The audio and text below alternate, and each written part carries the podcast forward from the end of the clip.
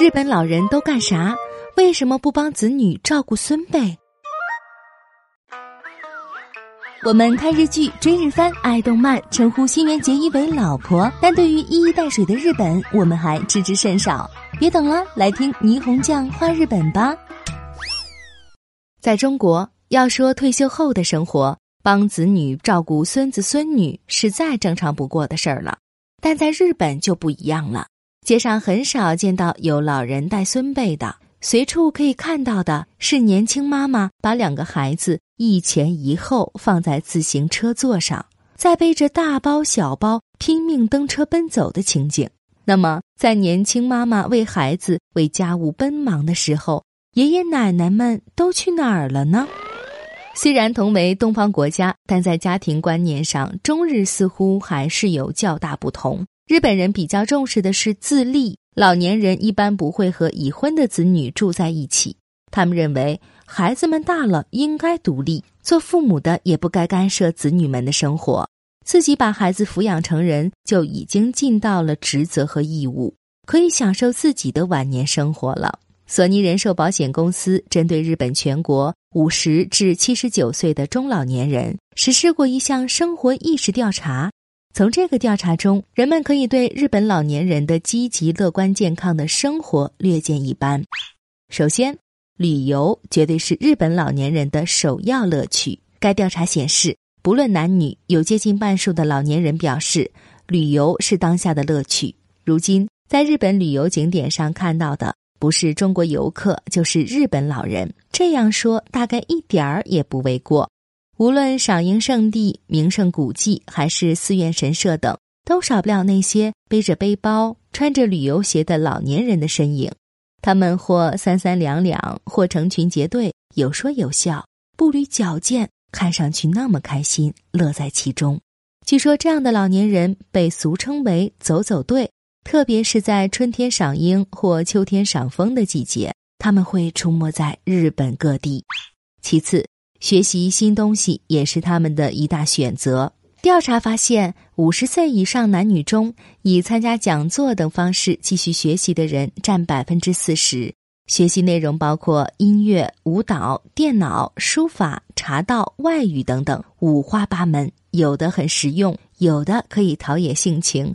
有的只是出于个人爱好，比如我的一个学习中文的日本朋友，高中毕业后上了一所中文专科学校，结果发现班级同学的三分之一是退休后的老年人，甚至还有一位九十岁的同学。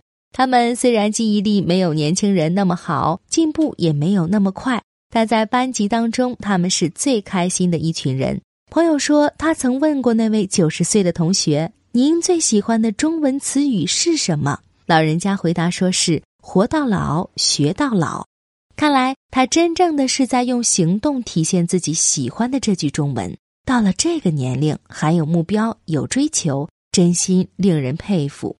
而且跟老年男性相比，日本老年女性的日常生活更是积极向上。她们不仅爱看电视，爱和人聊天。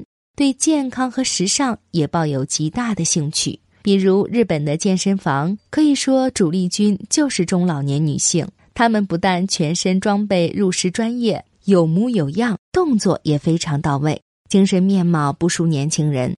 这大概是因为他们年轻的时候一直伺候丈夫、照顾孩子、操持家务，把大半辈子都奉献给了家庭，所以在子女长大成人后。他们终于可以放飞自我，真正享受属于自己的生活了。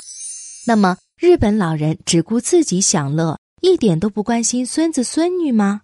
当然也不是。当被问及近一年里用在孙辈身上的花费时，回答五至十万日元的人最多，占百分之二十一点八，平均金额约为十二点八万日元。约合七千八百人民币，其中花费最多的项目是孙子孙女们的零用钱、压岁钱、红包，占百分之七十五点一。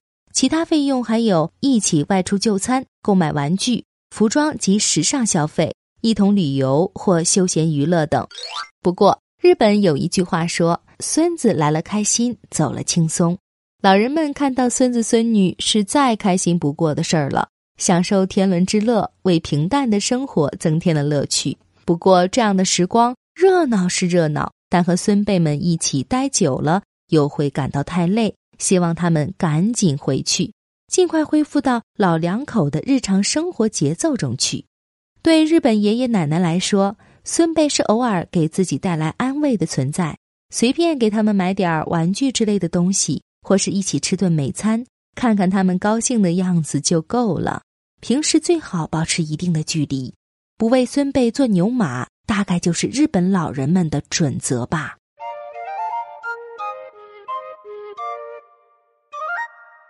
更多信息，请看日本网三 w 点 nippon 点 com。